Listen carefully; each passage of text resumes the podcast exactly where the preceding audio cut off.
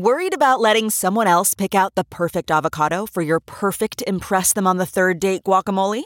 Well, good thing Instacart shoppers are as picky as you are. They find ripe avocados like it's their guac on the line. They are milk expiration date detectives. They bag eggs like the 12 precious pieces of cargo they are. So let Instacart shoppers overthink your groceries so that you can overthink what you'll wear on that third date. Download the Instacart app today to get free delivery on your first three orders while supplies last. Minimum $10 per order. Additional terms apply. It's now time for news headlines with Molly on the Big Party Show on Channel 941. Traffic brought to you by Amigos. At Amigos, your food's made to order fresh with ingredients like slow cooked beans and rice, house made guacamole, and that famous ranch dressing. Man. Uh, Amigos, where made from scratch is their recipe.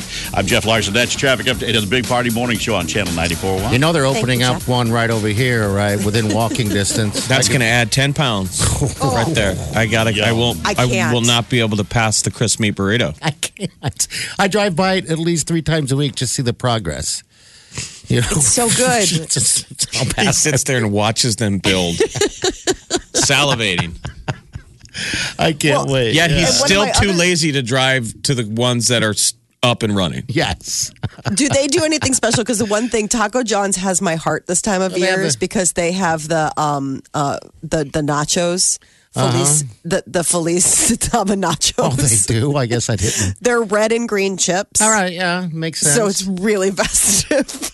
Well, they got So you- the the crunchy. What is that? The crunchy burrito uh, thing? Which one? That, at Amigos? At Amigos? What is Amigos is crisp meat burrito. Chris, that's it. Yeah. But man, drive through, drive to, drive through Mexican is amazing. I mean, I, I went to Taco Bell last week Yeah. And the siren song was in my ear all week to go back. It's hard. Like I got it for a late night dinner, and the next day I thought I should Bong go bong. through the drive-through. What for, is it? Um, for lunch, I thought about having it for lunch. I went shopping at the grocery store with food to make, Yeah. and I almost went to Taco Bell on the way home. I'm like, you've got food here to make. But what is it? Because Taco Bell is like that. Once you crack the seal, there's something It's like not I- I- delicious. I think it's all fast food, don't you think? Yeah. Don't you think it's kind of all fast food? There's something particular about that because I can go get a Burger King burger and be like, "Oh, that was good," and "Oh, that sounded." good." But there's something about Taco Bell where once I have it, like the next day, I'm like, "I could have It's it." always again. good. I you could you have it. realize that you, It's always you could probably eat it all all of your meals, Yeah. Yes. which some people do, which See, I hear is really healthy. Did you see that the 106 year old woman in uh, Arizona celebrated her birthday at Taco Bell? Really? Oh, that's sweet, but probably she's on a fixed income. So Well, I think that's her favorite place. And then Taco Bell also, it sadly not here, but in 10 different restaurants in a bunch of different states, they're offering, uh, you can book holiday parties at Taco Bell. What are you on the Taco Bell mailing list? What is we're having Thanksgiving dinner at Taco, Taco Bell? Bell. You can have a holiday, no, like like instead of um, you know, an office party, you're like, hey guys, I rented out the Taco Bell. You're welcome.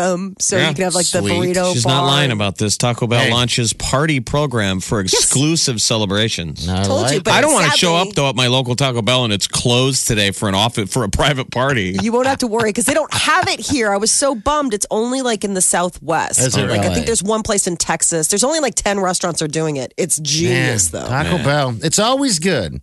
Happy Veterans Day. Thank you to all who have and are currently serving in the armed forces. We wouldn't be the country we are today without your dedication and your service. Thank you so much. Today is the day to honor. Yesterday was the actual day, but since it fell on a Sunday this year, the federal offices and everything that will be honored um, today, Monday. So a lot of uh, local restaurants, a lot of local places are offering specials to people um, who have served in the military or are currently serving. So um, I don't know if it was inspired by Veterans Day, but all I watched all weekend was military stuff. that's because it's all it's on. Yeah, I mean, it's, I watched a lot of documentaries and special programming. That's why I think it's my husband's favorite weekend. He loves all that stuff. And he's like, this is always the best weekend for television. And I was like, what? The weekend before Thanksgiving? He's like, no, Veterans Day weekend. Come on, Molly. I know. I was like, I'm sorry. My uh, favorite channel um, is American Heroes channel. That's what, What I watch all the time. It's called AHC. Okay. I had to look. I didn't even know what it stood for. AHC. It's always World War II. I wonder if I have because I've so I'm constantly watching. I always think I'm like the neighbors probably think I'm a Nazi because I'm constantly watching World War II documentaries. I'm fascinated. Yeah. But but AHC has really cool ones where they're always breaking down, and I watch it over and over again. The whole World War II from when it starts. So it's a lot of like old deals of you know Hitler yelling into the TV. oh boy. And I always I'm like, should I turn it down? I mean, the neighbors are like, what is he watching? You hear, "Die, die, die, die, die, die, die." You know, but the text is at the bottom, all these crazy speeches. I just can't get enough of World War II and World War One history. What's the name of the channel? It's uh AHC, the American okay. Heroes Channel. Oh, that's a great I'm sure it used to be something. I don't know what it used to be, but it's it's like cool military shows. Yeah. Wow. Anyway, God bless the veterans, man. Thanks, thanks for quieting those Hitler speeches. Thanks to you, we don't have to I know. hear them. No longer. I mean, World War II. A lot of this was celebrating yesterday the end of World War One. Yes. Um, but you know, World War One begot World War Two because we didn't pay attention to some of the details. That is World War interesting. Two was pretty close, man. We that was razor sharp. We we could have things could have changed the different direction. Well, World be a War II lot was sort of different place. spawned off of the the the settlement of World War One. I. I mean, Germany was so trod upon that they were like, you know what, we're not going to take it anymore. And then all of a sudden, this crazy kid named Adolf came along, and he's like, we don't have to. Right, but nobody see, remember nobody wanted to fight again. World War One was the war to end all wars, and so a lot of us, a lot of people waited too long to respond to the the smoldering fire that was growing in Germany until it was too late. I think it is interesting that you said that after World War One, everyone, a lot of people sunk their ships. You Yeah. know, never do that again. Wow. They were like, we can feel safe to go sink our boats. But maybe it was probably like the world's earliest military contractors that are like, let's talk everybody into sinking their should do it boats. because we're so going to be in the same pile up in about 10 Right. to 20 years. And we'll be able to build the new boats.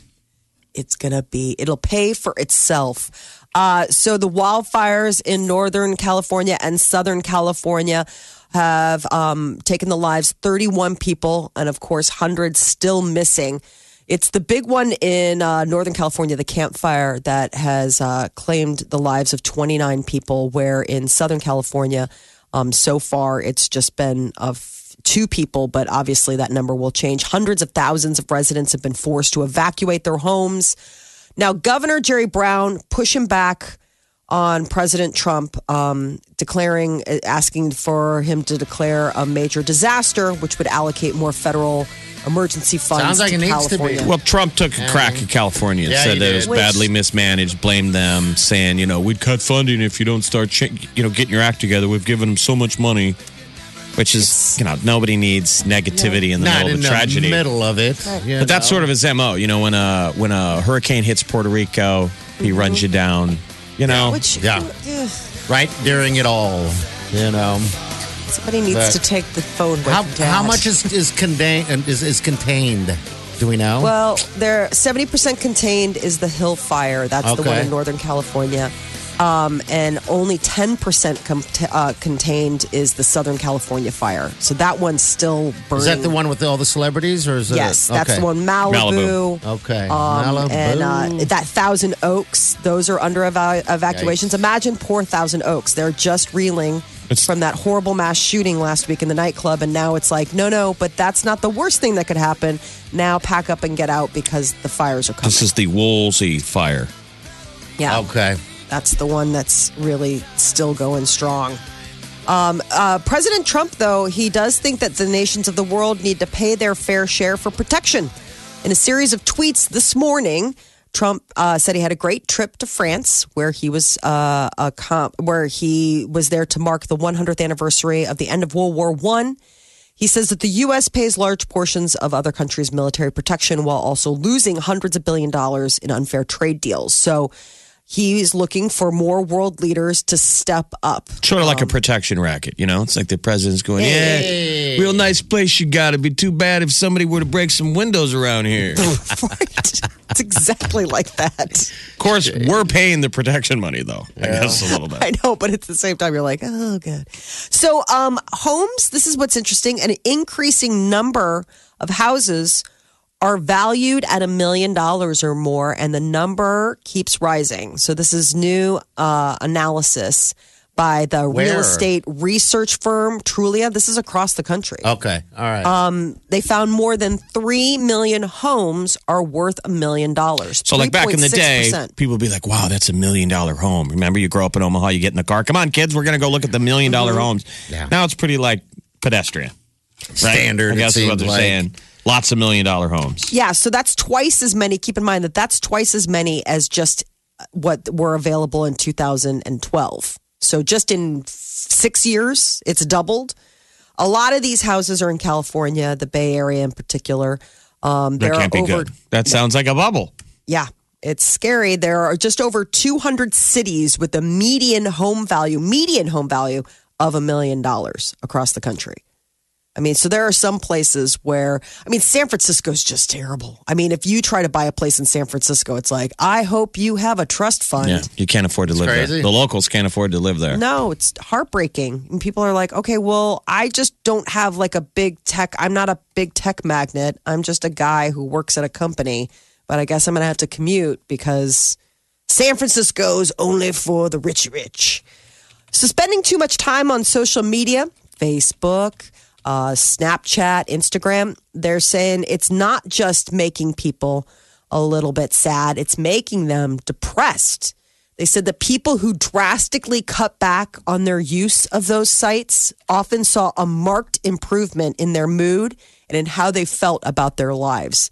The doctor said it was striking that over the course of three weeks, the rates of depression and loneliness went down significantly for people who limited their social media use. I can do that. I mean, I don't know. Um, you, you're just inundated with constant updates of life that you really can't step away unless you step away. It's so curated. I mean, I think the hardest thing is is to have perspective. You have to figure, okay, what would I post?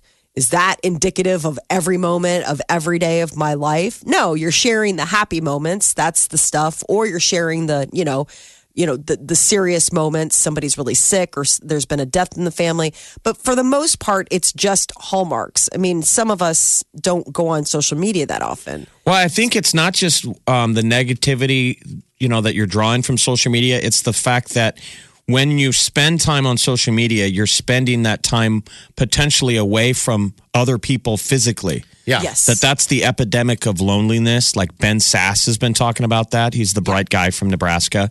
The epidemic of loneliness that people have less physical friends now because we have replaced them Yeah. with this online veneer of friends through social media. That that's the real problem of loneliness. Yeah. it you makes know, it's, sense. there's no nutrients in uh, these online engagements compared to face to face and you're saying hi to your neighbor and stuff like that. talking about Going to a soccer game, yeah. Yeah. Right. I think making a there's probably some friend at a restaurant or, you know, talking to the person next to you, waiting in line or what have you. It does feel like everyone knows everyone. Everyone just knows too much about everyone because of social media. I mean, I still remember running into a couple people that don't have Facebook, and it's like the weirdest conversation because you're like, "What have you been up to?" It's never that common of going, "Hey, I saw you're over in, uh, you know, eating there or traveling here or there." You know what I mean? Yeah, no, I mean, You know? it, They don't have to get up to certain speed with you because they think they your online your online persona of yourself for most of us realistically is not a re, it's not what's really happening in your life. We put our fake version of ourselves up there, don't we? Yes. Ah, well, that's what I'm saying is like the, The idea best is, is that when you put those, it's not necessarily the fake version, it's the I want to share this. This is a happy moment. So, what I always try to do, like if you ever get in that moment where you're like, oh my God, this person's life is just magic, you got to remember, well, those are the moments that they're sharing on account of the fact that those are the special moments. Not every moment of every day in their lives is necessarily magic. You know, I mean, that's just what you are posting. So there's also like take everything with a grain of salt or take everything with, oh, well, obviously this is a, an amazing party. It's a birthday party. Like not every, there's not a birthday party every day. Um, but it is sort of, it can be isolating, I think, just Yeah. spending a lot of your time online. Get away. Get out there and talk. and make to real people. connections with people. People aren't aren't connected enough to one another. I don't know how do we fix it? I don't well, know if we what do. this doctor's recommending is limiting social media. Uh, no more FOMO is the name of the study. Fear Limiting of missing out. Yeah. yeah, decreases loneliness and depression. So Hmm. there's something to be said about maybe taking the time to just get offline. The Big Party Morning Show. Hello, everyone. Like us on Facebook. Follow us on Twitter. See us on Instagram. Hear us right here. Omaha's number one hit music station, Channel 941. Molly, you went and saw Queen this weekend. What'd you think? Oh my Good? God. Was it good? I saw Bohemian Rhapsody. I See? can't even, I was so glad that it was just my friend and I in the theater. Basically, there was like w- maybe one other person because I think we probably like scream sang through the whole movie. Were you That's kind of cool. It was amazing. We scream sang through the whole movie because I love Queen. Like growing up, I am a huge Queen fan. Like it's probably the soundtrack of like me being a, a, a kid. And so I was so pumped to see this movie and I was so bummed to hear about the negative reviews. I, I, I don't know what people Who hated on it then? I mean, because the re- uh, reviews were saying it's a bad movie, less for the soundtrack. And you're the saying it's a problem is, is that if you're going to see a Freddie Mercury biopic, this is not that. This is about, while it is about Freddie, and Freddie is the lead singer of Queen, it's more about the band and their journey. Yeah. I think people felt like it got a little bit what they call straight washed, like instead of whitewashed, like they didn't really play up.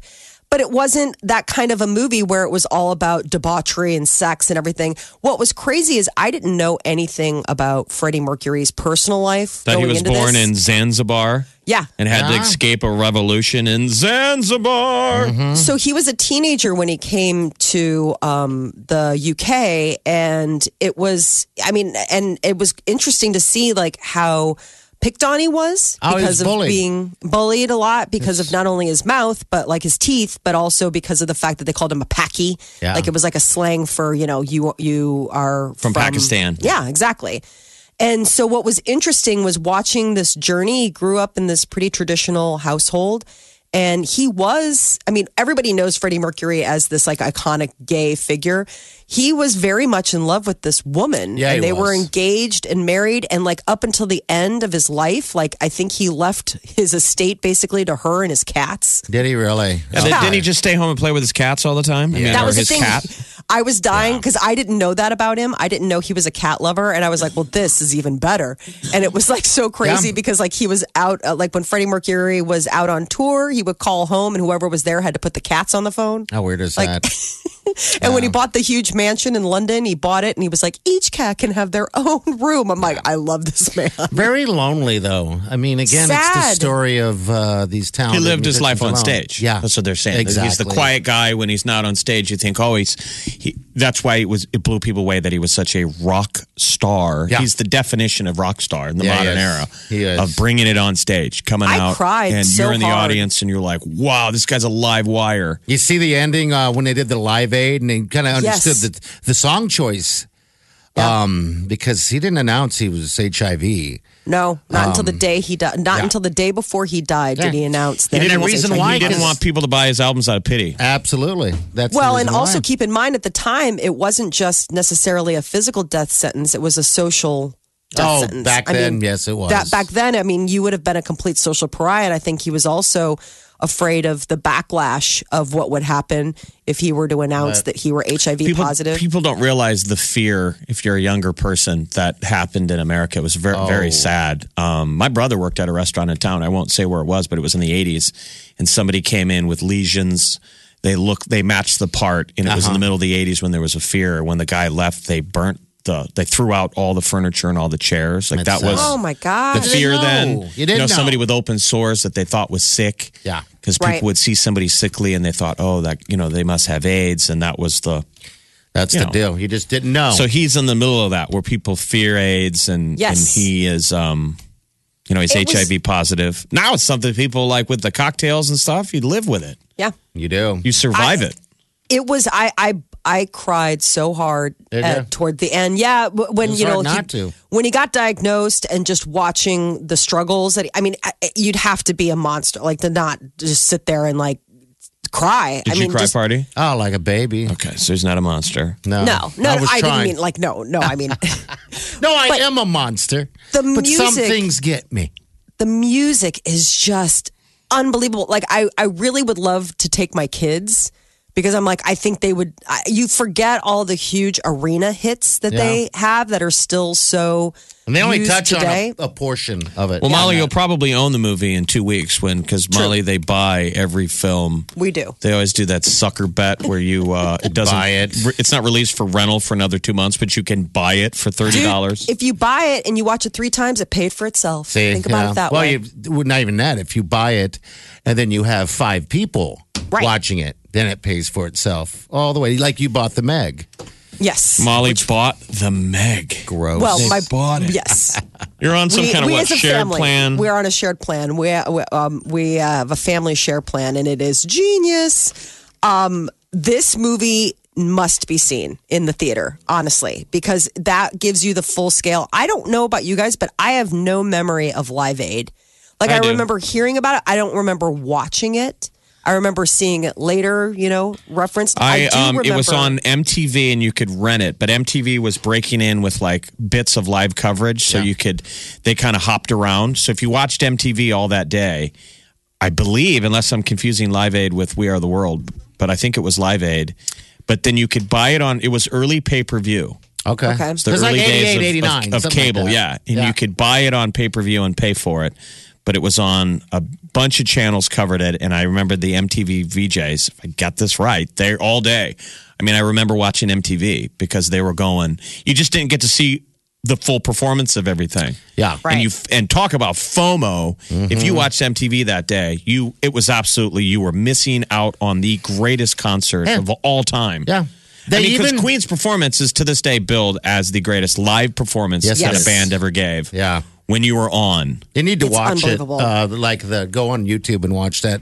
They have the Queen Live version, the Live Aid version. Hello, what's your name? What's up, bud?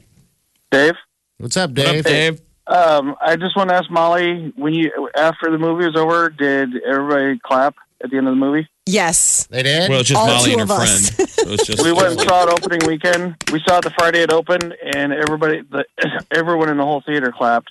Um, and there's another thing I want to tell you too. When you're talking about his cats, he loved his cat so much that he even wrote a song for one of his cats, Delilah. yeah. Yes, Uh, which they go to put on the album.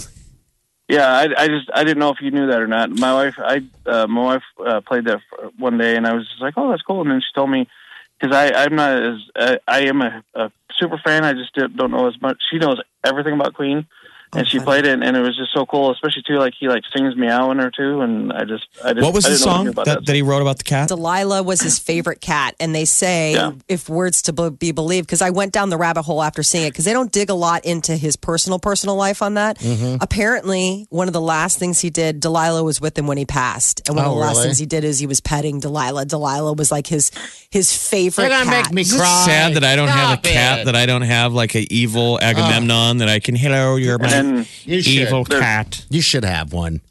There's one other like thing it. too. There's one other thing too that's kind of, especially since the movie came out, that Molly might like too. It's there's a little um, meme that's going around on Facebook, and it shows Freddie Mercury as a cat, and it says Freddie Perkery, and it says "Don't stop meow." Oh my God, you've just made guys- Molly's day. You guys are Molly's head, It is. Molly, Molly's head currently exploding. Freddie best was- Percury. So the best was is I like I said I went down the rabbit hole and they were showing the last video that Queen shot and he's Mm-hmm. wearing a vest with all of his cats on it. Oh, like I how was like, is it is that? the worst slash best thing ever because it's like it's so bad. But at that point, he was so sick that they couldn't say no. The reason Delilah made it on that album was because they were like, he's dying. Like, how do we say you No. can't have your cat song on the album? So we got to go see it. Yeah, what everyone has gotta So what see you're saying Everyone. is it's a good movie, Bohemian Rhapsody. Yes. So Oh, good. excellent. Hey, thanks, buddy. Have a good day. No problem. This is the Big Party Morning Show. Channel 94.1. Rihanna might have some new music coming out. Fans are convinced that Rihanna um, is teeing them all up to get ready to hear some new sound. Uh, I guess in an Instagram story, Rihanna shared on Friday shows her dancing inside a studio. While the clip was silent, they say that she has been promising a new album for months. Um, so who knows? We might get uh, some new Rihanna hits just in time for the new year. And who Who can't use some new Rihanna hits? I like Rihanna. She's good stuff. I wonder if Rihanna was one of the many people on hand. Leonardo DiCaprio celebrated his 44th birthday in LA. And of life. course, it was a powerhouse celeb He's, fest. he's 44. Yeah, can you mm-hmm. believe that? I What a always feel like he was like a little boy, and he's like, we're like the same age. yeah. He's a little boy. Yeah. 44, man. What a life that man has lived. Jay Z, Beyonce, Jennifer Aniston, Gwyneth Paltrow, Robert De Niro, Al Pacino, Naomi Campbell, Tobey Maguire, Alex Rodriguez, even Oprah made I just an remember girls going crazy over him when Basketball Diaries came out. Oh, Yeah. They loved him in that, and then they Mm-hmm. loved. But before that was Gilbert Grape, right? Gilbert. What's You he- say thank you, Gilbert. he was so heartbreaking in that. And party, isn't I it thought ir- he was- ironic that if you don't start making better food choices, you could be like the mom in hate Gilbert you. Grape? Stop it. They have to remove the roof. Oh, that's terrible. They had to move the roof, get me out. That's how I get to work. I actually live in a garage uh, at home now. They just open up the hey, your big party, the garage door. big old greasy sob. with my Hawaiian shirt. you damn right. Your moo moo. Yeah, No, I don't call it a moo moo. I just call it a big giant shirt. Where was, Thank you uh, for the pain? So where was the party for? for Uh, Leo? it was out in L.A. at this place called I think Silver Springs or something. Um, a place that none of us would probably ever have been to or will be invited to. I know. Why do we have to live lesser lives? I don't know.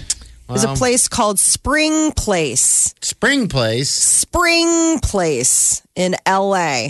And it was very well attended by all the glitterati. And it's not I on mean, I wonder if a lot of them were trying to go someplace to get away from their homes because several celebrities are among the hundreds, Mm. thousands of people displaced, but hundreds that have lost their homes. Gerard Butler uh, took to Twitter. Uh, Robert Robin Thicke took to Instagram saying their homes were gone. Yeah, he lost his house. Yeah. Robin That Thicke. That's Yeah. a bummer, man. You know. That guy's Neil had a bad Young. couple of years. yes. He just had a baby with his girlfriend. Oh, good. And then that's Yeah, positive. so no, he's doing better. But I mean, think I mean, was this gonna is say, a bad he- time to have a newborn and being I house think all the hunted. stuff his house had. Remember you his know? mistake was he sang Oh, the that- song too sexily with Miley Cyrus. Yes, and that Hey, led hey, to, hey. to divorce, and then we went on the tour, the Take Me Back tour. He named the tour his after his wife. Paula. Yeah. Oh, jeez, Didn't dude. work. Nope. It wasn't All like all the work. Hollywood movies, like you, you sing her, sing her back into your life. Nope. No one stopped him. Pass. Hard pass. Yeah, well, uh, Neil Young also lost his house up in Malibu. And then on the uh, celebrities that are waiting to find out, Lady Gaga, She lost Kim hers. Kardashian, yeah. Oh, I would think that. Neil Young could almost rock away the flames. Wouldn't that be great if he's in the like where flames? just everyone's running and he says, I'm not leaving. I'm playing. and grabs his guitar and plugs it in and starts going into rocking in the free world. Gang, gang, gang, gang, gang, gang, gang, gang, gang. And the flames go around him. yeah, his house stays. Flames are too afraid. This is the Big Party Morning Show. Channel 94.1.